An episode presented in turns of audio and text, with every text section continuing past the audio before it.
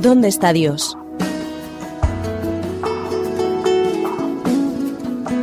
Esa es la pregunta que miles de personas se hacen alrededor del mundo cuando contemplan el dolor y el sufrimiento que reinan en la sociedad.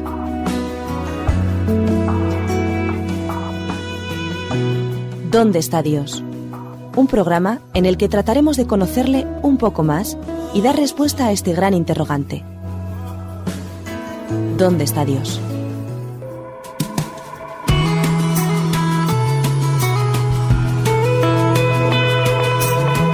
Hola, bienvenidos a todos. Es un placer recibiros en un nuevo programa de ¿Dónde está Dios?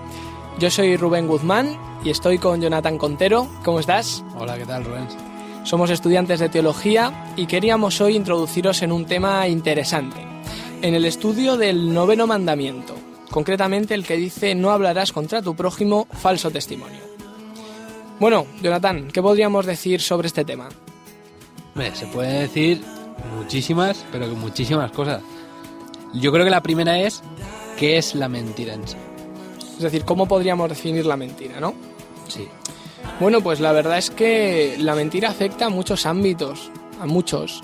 No solamente tiene que ver con lo que decimos, sino que también tiene que ver con lo que no decimos y también y sobre todo con cómo nos comportamos. Por ejemplo, Jonathan, si yo te digo cómo podemos decir una mentira, ¿tú qué me dirías? Pues, por ejemplo, eres guapo. Por ejemplo, ¿no?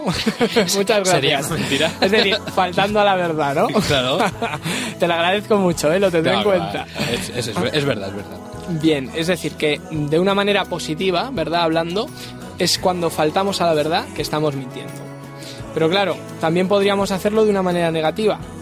Y en ese caso, ¿qué tendríamos que hacer para mentir? Hombre, como tú has dicho, en un momento, por ejemplo, que yo esté ocultando una verdad, Sí, a veces no es ir en contra de la verdad, sino simplemente ocultarla, ya es mentir. claro, O cuando tú confías en otra persona, traicionas, o sea, cuando esa persona confía en ti, tú le traicionas a esa persona, estás traicionando la apariencia que tú le has dado a esa persona. Tú a lo mejor le has dado una apariencia de amistad, sí. de hacer cosas por, por esa persona, y en un momento dado traicionas esa, esa amistad, esa confianza. Estás mintiendo porque le has, le has dado una imagen que no eres. Es decir, que tú también me, me quieres decir o nos quieres decir que mentir puede ser una actitud, ¿verdad? Desde mi punto de vista, sí. Es decir, un- una falta de compromiso, una falta de amor hacia alguien, ¿verdad? Sí. Claro, nos podemos dar cuenta de que mentir es un comportamiento súper amplio, es decir, desde lo que decimos que no es verdad, desde lo de- que ocultamos, que en cierto modo afecta a los demás, porque no podemos decir todo lo que conocemos, pero sí cuando tenemos un conocimiento de algún elemento específico que necesitaríamos comunicar y al no hacerlo, en ese caso mentiríamos, y luego lo que dices tú, que es en cierto modo pues traicionar, ¿verdad? Claro, porque es que yo, mira, hay gente que, que entiende este, este mandamiento, lo vuelvo a repetir, no hablarás contra tu prójimo falso testimonio. Hay gente que cree que con no decir mentiras sobre, por ejemplo, yo no, con que no diga mentiras sobre ti, ya estoy libre de ese pecado. Sí, O, de, o estoy libre de, de no cumplir ese mandamiento. sí, Pues volviendo a lo de antes, yo creo que no, no, sinceramente no, porque no basta con eso, porque hablar falso testimonio contra tu prójimo no es solo hablar una cosa que no es de él, sí, sino a lo mejor, eh, es lo que he dicho, eh, yo confío en ti, tú Sí. confías en mí, sí, pero en un determinado momento yo te estoy criticando a la espalda. claro.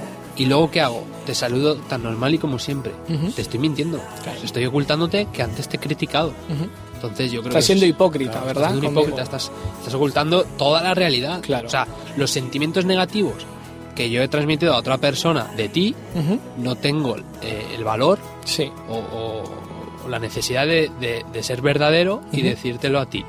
Y utilizo otra persona porque no soy capaz de enfrentarme a ti o, o de hablarlo contigo.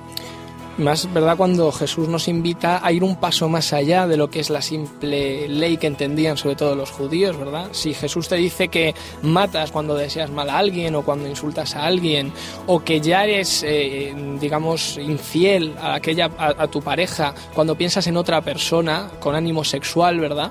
Evidentemente también puedes mentir pues por, por omisión o puedes mentir con tu comportamiento, es decir, siendo falso, siendo hipócrita, que por otra parte es uno de los de- o de las grandes críticas que hizo el propio Jesús cuando vino a este mundo, ¿verdad? Y que vino a recaer sobre los fariseos, personas que vivían con falsedad, aparentando algo que realmente no eran.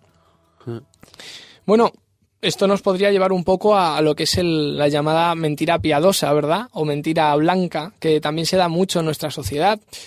Muchas veces justificamos nuestros comportamientos, nuestras mentiras, diciendo que, bueno, que, que esta mentira es piadosa, si no hago daño a, esta persona a la que tanto quiero y le dejo de revelar una verdad que quizás sea importante para ella. ¿Tú qué crees?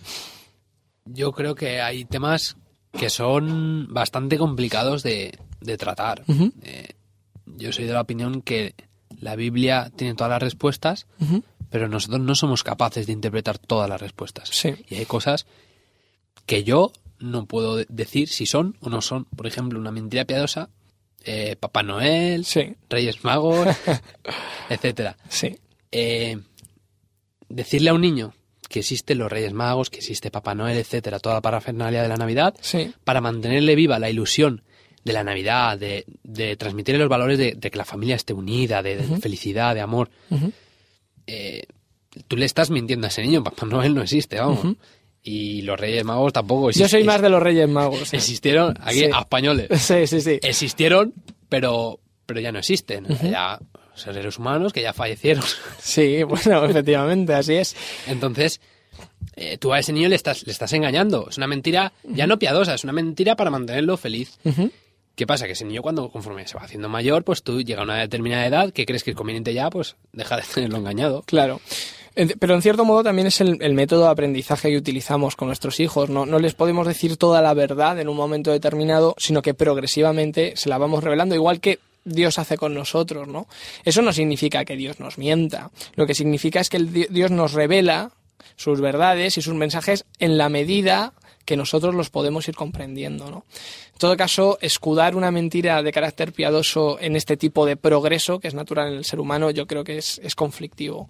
Te encuentras con determinadas circunstancias en la vida en las que personas que mintieron por no hacer daño, al final se acaban haciendo daño ellas mismas y haciendo aún mucho más daño a las personas a las que mintieron con el ánimo de hacer Es todo lo contrario. Es, es totalmente una trampa. Claro. Cuando, en el momento que ya dices una mentira, ya estás, tienes que cambiar todo el esquema Sí, de relación con esa persona para no alterar lo que has dicho antes. Claro. Entonces tienes que ir, además que es una angustia, tienes que ir buscando, pues qué le digo ahora para que no crea que, para que no te pille la mentira. sí, Entonces, cuando una persona suele mentir, después de esa mentira suele ir a peor. sí. No, no hay una mentira y punto. Siempre hay más, hay más.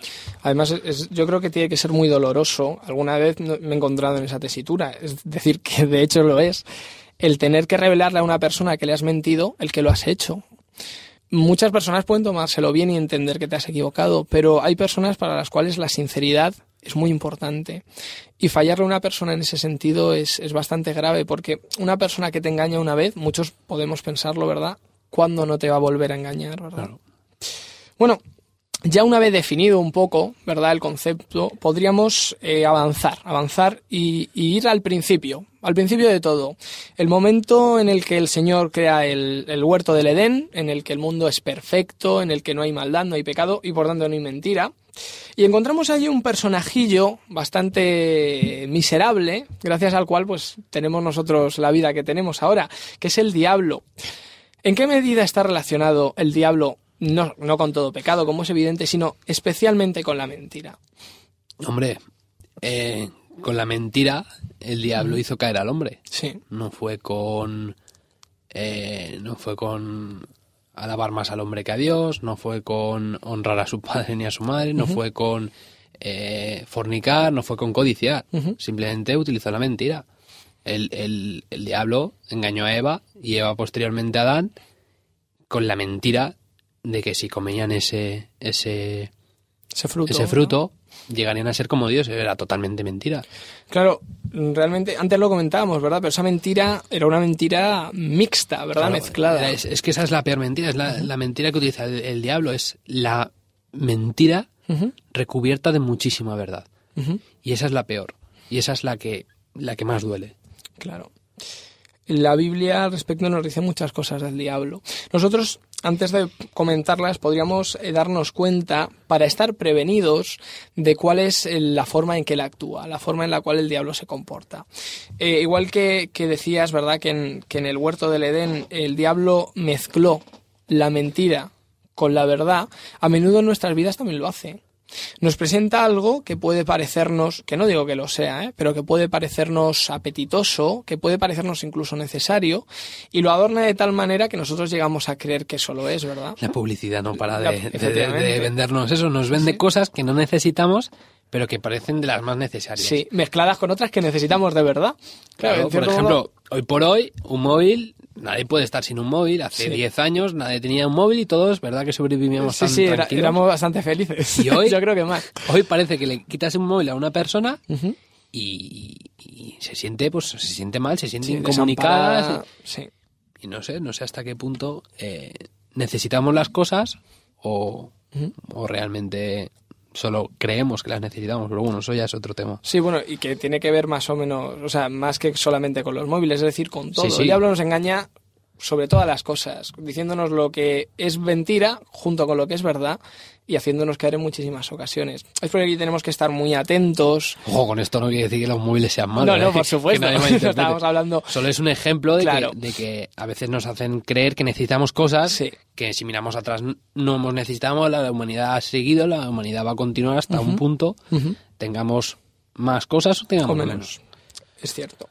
Bueno, y, y eh, decíamos anteriormente que la Biblia dice muchas cosas, ninguna buena, desgraciadamente, del diablo, y nosotros sí creo que debiéramos meditar en alguna de ellas. Por ejemplo, en, eh, hay algunos textos, Juan 8, 44, en Primera de Pedro también se nos dicen algunas cosas. Eh, en Juan del diablo y en Primera de Pedro se nos habla, sin embargo, de, del Señor en contraposición a lo que sería precisamente la mentira, ¿verdad? ¿Qué podemos identificar esencialmente del diablo, según estos textos? Hombre, según el primer texto de Juan, lo califica como el padre de la mentira.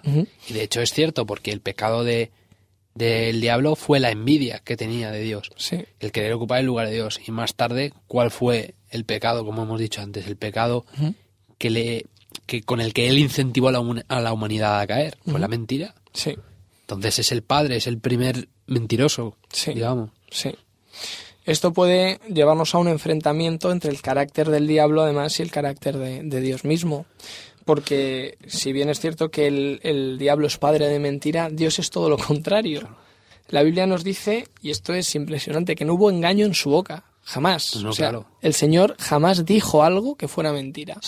Sí, se, lo, se, lo, llevaron a, la tumba por, por, por, decir la verdad. Por decir la verdad, por decir que era... Claro, cuando le preguntaban si era él el hijo de Dios, él era el hijo de Dios, no podía decir que no. él, seguro que si somos nosotros, yo muchas veces me he imaginado, si soy yo, hubiese dicho, si digo que soy el hijo de Dios, me van a crucificar. Y si digo que no, estoy mintiendo. Y hubiésemos entrado en, en ese Sí, una disyuntiva, sí. es verdad. Y sin embargo, Cristo, sabiendo lo que le iban a hacer, ¿no? Yo soy el hijo de Dios y por eso, se, por eso lo mataron. Sí, sí. Fue un comportamiento además ejemplar. Muchas veces la actitud del Señor al respecto de la mentira es curiosa. Muchas veces eh, eh, la Biblia nos enseña que no hemos de mentir, pero también la Biblia nos enseña por el comportamiento de Jesús que no estamos obligados a decir o a contestar todo lo que nos pregunten. Muchas veces Jesús guardaba silencio. Ese silencio a veces... contestaba con otra sí, pregunta. o contestaba con otra pregunta. A veces más elocuentemente, ¿verdad?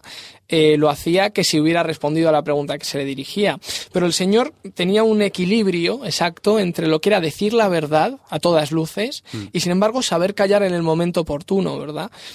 Eh, en ese aspecto, eh, bueno, evidentemente es totalmente contrapuesto al diablo, pero también totalmente contrapuesto a nosotros mismos. Sí, hombre, el, intentar imitar a, Jesús es, es, un motivo que nosotros debemos tener bien claro y, debemos conseguir llegar a ello. Sí. Pero la verdad, la actitud de Cristo muchas veces es fascinante. sí, En algunos puntos de la Biblia, algunos acontecimientos, algunas conversaciones que él tuvo son increíbles. Nunca, yo creo que ningún ser humano hubiese pensado lo que él contestó, lo que él preguntó, por ejemplo, con el tema de la moneda del César. Al César lo que es del César y a Dios lo que es de Dios. en una trampa evidente de fariseos para, de los fariseos para, para Te lo preguntan hacerle a ti, daño de cualquier manera. No sabrían ni qué decir, ¿verdad? Es, es impresionante. Es un modelo para que nosotros podamos intentar hacer lo mismo que él, ¿verdad? Eh, saber qué contestar y, y cómo contestarlo en cada momento concreto. Evidentemente, algo de esa naturaleza solo lo podemos conseguir cuando, pues cuando estamos en, en plena comunión con, con, Dios, tal como lo estaba Jesús, que es algo que debemos buscar. Y bueno, si no te importa, vamos a hacer un pequeño parón para continuar con este tema, porque bueno, es eh, el momento de introducir en, eh, en, el programa un poquito de música que nos sirva también pues para, para desoxidar nuestros cerebros. ¿Te parece? Muy bien, muy bien. Muy bien.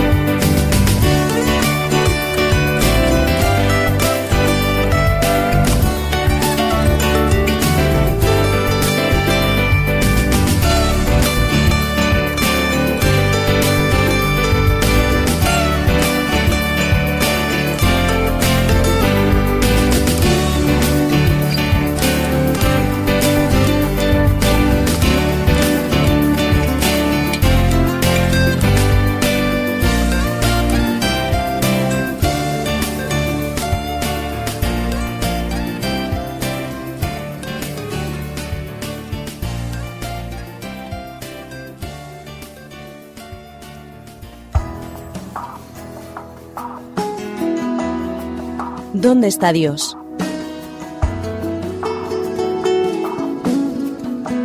Esa es la pregunta que miles de personas se hacen alrededor del mundo cuando contemplan el dolor y el sufrimiento que reinan en la sociedad.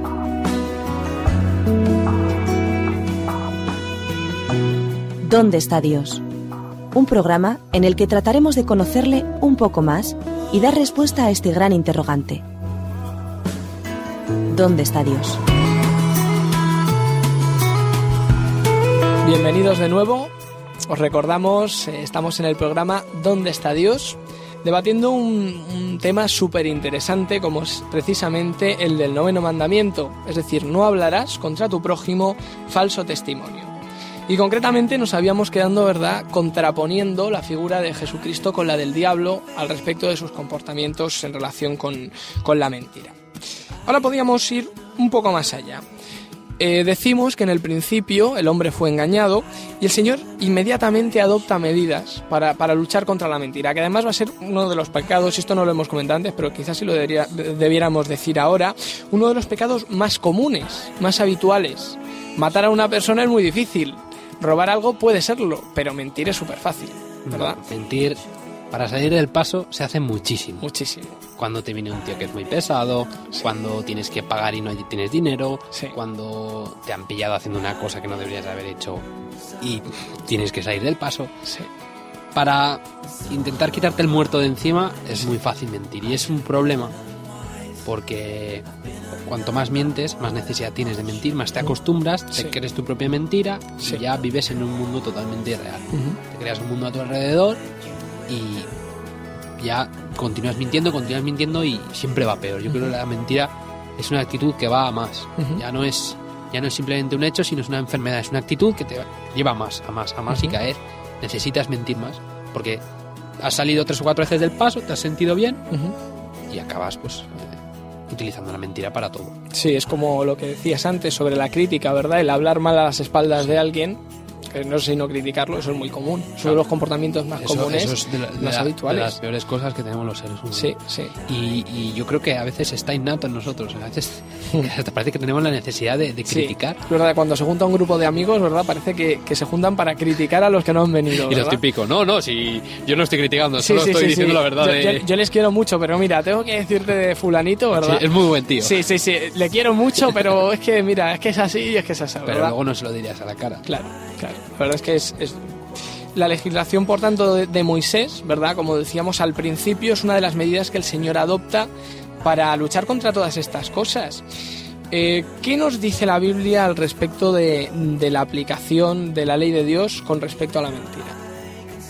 Hombre, la Biblia eh, tiene algunos textos eh, y sobre todo lo que nos muestra es la aplicación de la ley del talión. Sí, es verdad, curiosamente así es. Que eso seguramente que tú lo explicarás mejor, que tienes conocimiento en el tema. Bueno, eh, realmente el tema es bastante extenso. El Señor aplica la ley del talión eh, en cuanto a lo que sería el ojo por ojo y el diente por diente, pero esta es una medida proporcional. Muchas veces creemos que la ley del talión es una medida excesiva, pero si nosotros atendemos a las distintas leyes del mundo de Moisés o que le tocó vivir a Moisés, todas ellas son desproporcionadas. Los diferentes códigos aplican castigos brutales ante la muerte de una determinada persona podrían ser eh, sacrificados no solamente el autor de la muerte, sino toda su familia, ¿verdad?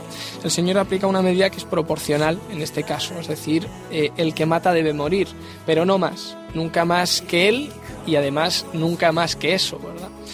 Eh, en cuanto a la, a la mentira, las escrituras nos, nos dicen sobre todo que aquel que comparece a juicio y, y hace un falso testimonio, comete un falso testimonio, debe ser tratado en la misma medida que él quería tratar a los demás, es decir, con la intencionalidad con que él pretendía hacer daño. Es decir, nos, damos cuenta, y esto es, es bastante impresionante, y no importa un poco que salgamos del tema para volver luego a él, cómo la ley de Dios ya refleja algunos de los elementos fundamentales de lo que luego van a ser los ordenamientos jurídicos del mundo actual, ¿verdad? en este caso pues viene a castigar la- el falso testimonio que es, una de- es uno de los eh, delitos pues eh, no podemos decir no sé si más comunes pero sí bastante comunes dentro de lo que es el ámbito judicial. Evidentemente esto hace, hace efecto en el falso testimonio pero el señor ya mucho antes nos ha dicho verdad en, en el éxodo en éxodo 20 que no mentirás que no dirás falso testimonio en general.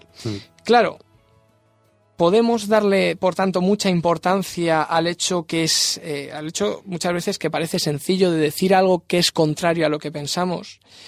Eh, y sobre todo podríamos preguntarnos si es posible que Dios tenga en cuenta algo tan insignificante como es mentir, ¿verdad? No, no tiene la misma entidad mentir que, que matar, ¿vale? o así lo parece. Pero eso, eso es un problema que tenemos, que tenemos en la sociedad humana. Ujú. No sé por qué, pero pues, probablemente desde la antigüedad se ha ido, ha ido madurando la idea de que hay cosas más graves que otras. Ujú. Pues criticar y mentir, pues eh, no importa demasiado. Ujú. Sin embargo, matar o, o robar Sí. sí. que está, está visto mal desde el punto de vista de, pues, de la sociedad humana Sí. civilizada. y hasta dentro de, pues, de las religiones, pues a veces está mal, pues también peor visto, de lo que más peor visto es, es, es pues el acostarte con otra persona sin, sin estar en el matrimonio. Y yo pienso que nos equivocamos todos al pensar que hay cosas más graves que otras. Eh, Dios dice bien claro en la Biblia que solo hay un pecado imperdonable y es rechazarlo a Él. Sí, sí. Y ese pecado no. mm, él no nos puede ofrecer un perdón porque no le dejamos que nos Porque no queremos Claro, que nos Entonces, perdone, ¿verdad? partiendo de esa base, el resto de pecados son totalmente iguales para Dios. Entonces, yo creo que deberíamos concienciarnos en que no hay nada pequeño ni grande, todo es igual. Y lo mismo de grave es matar a una persona que mentir, que, pues, que criticarla en este caso también. Realmente yo creo que también esto es así debido a las consecuencias de los distintos pecados. Eh, parece, nos parece erróneamente, ¿eh? como bien dices, que matar a una persona produce consecuencias gravísimas y mentir no. Pero sin embargo, a través de mentiras, y mentiras que pueden parecer muy pequeñas, podemos hacer muchísimo daño. El ejemplo del principio del diablo es evidente. A través de una pequeña mentira, lo que fue falsear la verdad solo parcialmente, que en realidad era falsearla en su totalidad, ¿verdad? Pero lo que parecía solamente una, una mentira parcial nos llevó a la situación en la que estamos hoy en día, que estamos viviendo. Muchas veces, efectivamente, pensamos que matar a una persona es súper grave.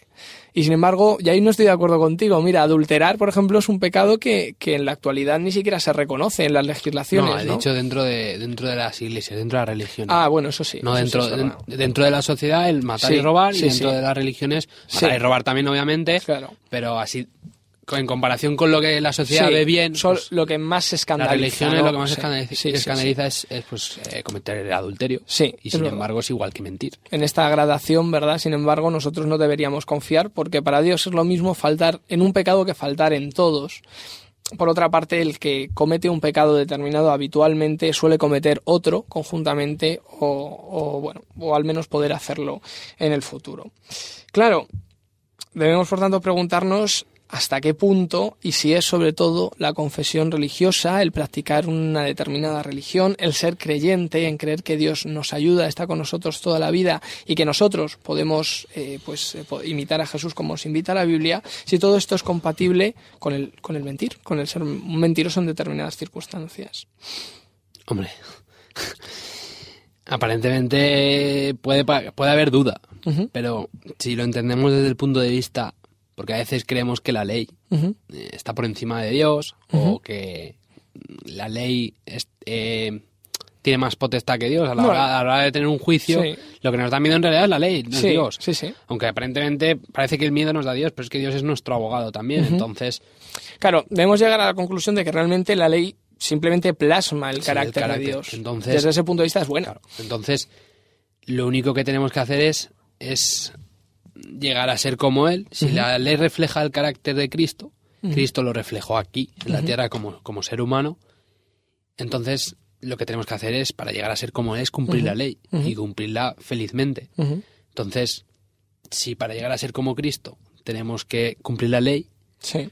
si tenemos una, una, una creencia religiosa como es la nuestra, pues obviamente para tener una creencia religiosa hay que cumplir la ley. Claro. Hay que, vamos- no vamos a llamarlo cumplir la ley, hay que reflejar el carácter de Claro. Cristo. Vamos a olvidarnos de la ley.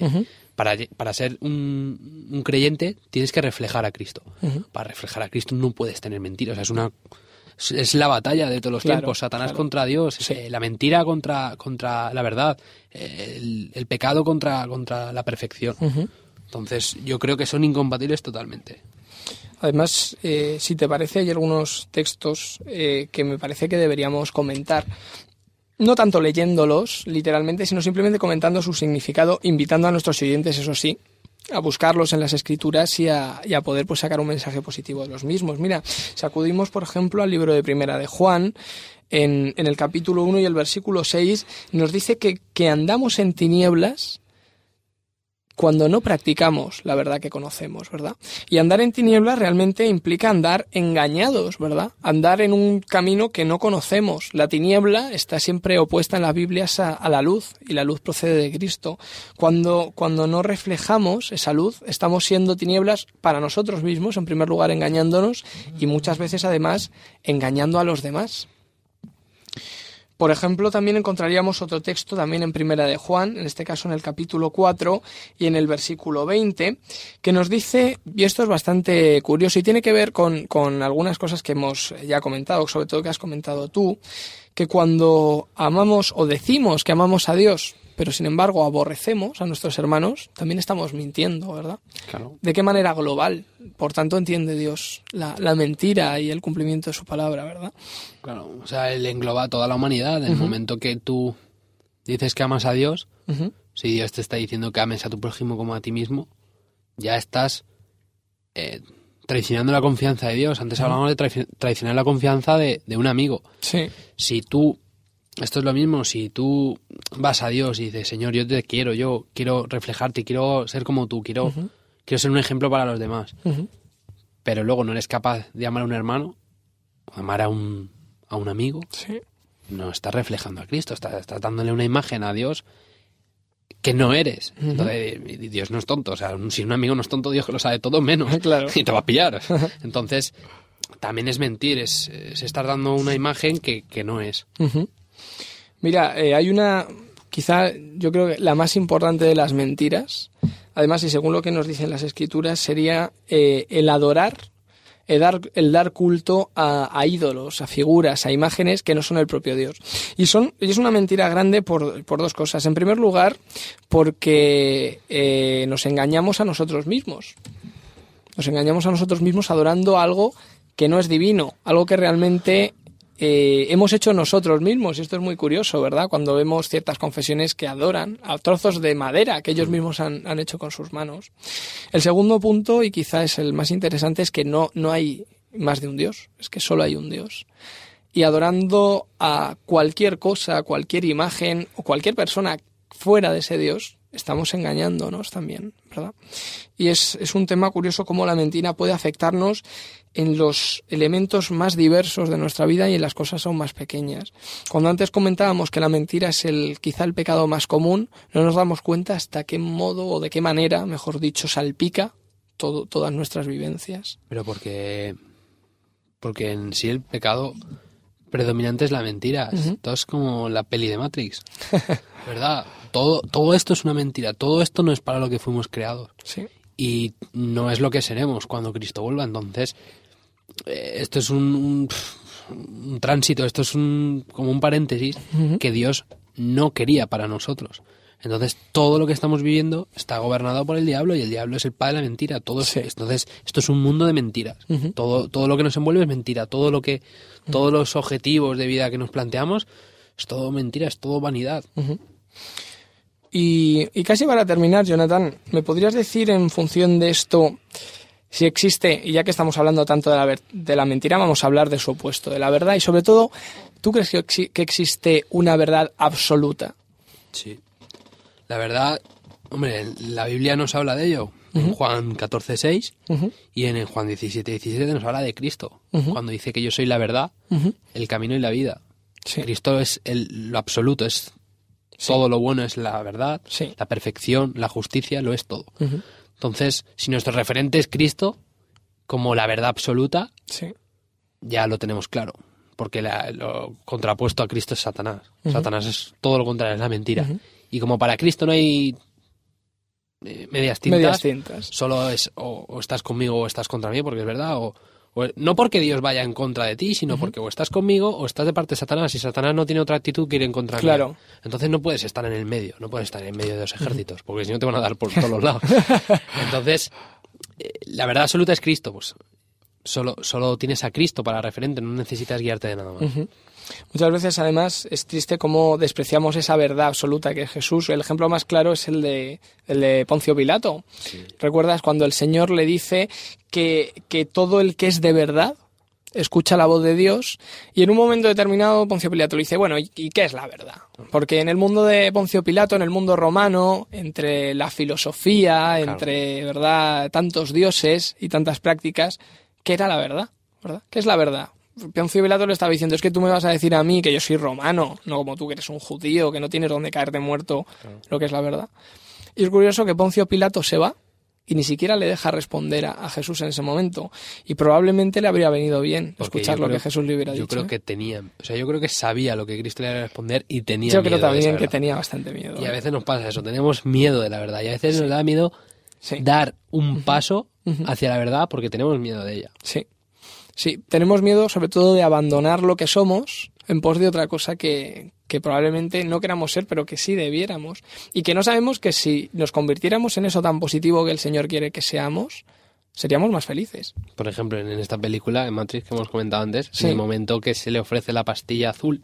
Sí, es, una famosa escena, ¿verdad? La de la película. Si te tomas la pastilla azul vas a saber todo lo que pasa aquí y si te tomas la pastilla roja te vas a levantar como si nada hubiese pasado. Ahí refleja muy bien la duda que tiene el ser humano cada vez que decide escoger entre lo que es verdad, salirse del punto de vista que tenemos aquí como seres humanos, enfocarlo desde más arriba y ver el mundo como es en sí, ver la historia de la humanidad desde mucho más atrás que lo que la vemos desde, desde la Tierra. Lo cual puede ser muy patético muchas veces para nosotros porque nos damos cuenta de, hasta qué punto somos malos y pequeñitos. Y pequeñitos. Bueno, finalmente solamente podríamos eh, comentar algún consejo que pudiéramos dar a nuestros amigos, a nuestros conocidos, pues eh, para guardar el, noveno mandamiento y para, en definitiva, aprender a no mentir, aprender a ser siempre sinceros y honestos, que yo creo que es una de las cosas más hermosas que podemos ser los seres humanos. Todos, al final, aunque seamos grandes mentirosos, admiramos a aquellas personas que tienen el valor de decir la verdad, yo creo. Así que bueno, ¿qué podríamos en ese caso decir? Hombre, mm, Salomón, que fue uno de los más sabios que, que la Biblia habla, pidió sabiduría a Dios y Dios se la concedió en Proverbios 23.3 te dice que compres la verdad y no la vendas. Yo creo que un hombre, un ser humano, hombre, mujer, me da igual, cuando va con la verdad por delante, siempre va a llegar mucho más lejos. Porque al fin y al cabo, eh, quien no va con la verdad por delante, tarde o temprano cae. Y se le ve. Se, Tarde o temprano se, da cuenta la gente de que, de que, ha llegado a lo que ha llegado o, o, ha sido lo que ha sido por, una, por un pasado oscuro. Entonces, todo lo que sea ir con la verdad por delante siempre te va a ir mejor en amigos, en trabajo, en, en todo, todo en la familia, en todo. Entonces, mm, yo creo que lo más lo más feliz a la larga también es ser honesto y ser siempre eh, sincero y decir la verdad en todo momento. Bueno, pues con esta meditación final yo creo que nos podríamos despedir. Muchas gracias, Jonathan. Nos veremos más días por aquí. Hablándonos. Eh, bueno, y, adiós a todos vosotros. Muchas, eh, muchas gracias por compartir vuestro tiempo con nosotros y esperamos volver a, a veros muy prontito. Un abrazo. Hasta pronto. ¿Dónde está Dios?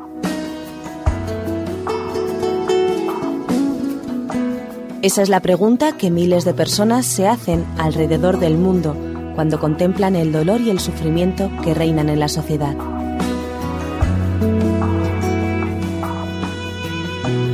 ¿Dónde está Dios? Un programa en el que trataremos de conocerle un poco más y dar respuesta a este gran interrogante. ¿Dónde está Dios? Producido por hopmedia.es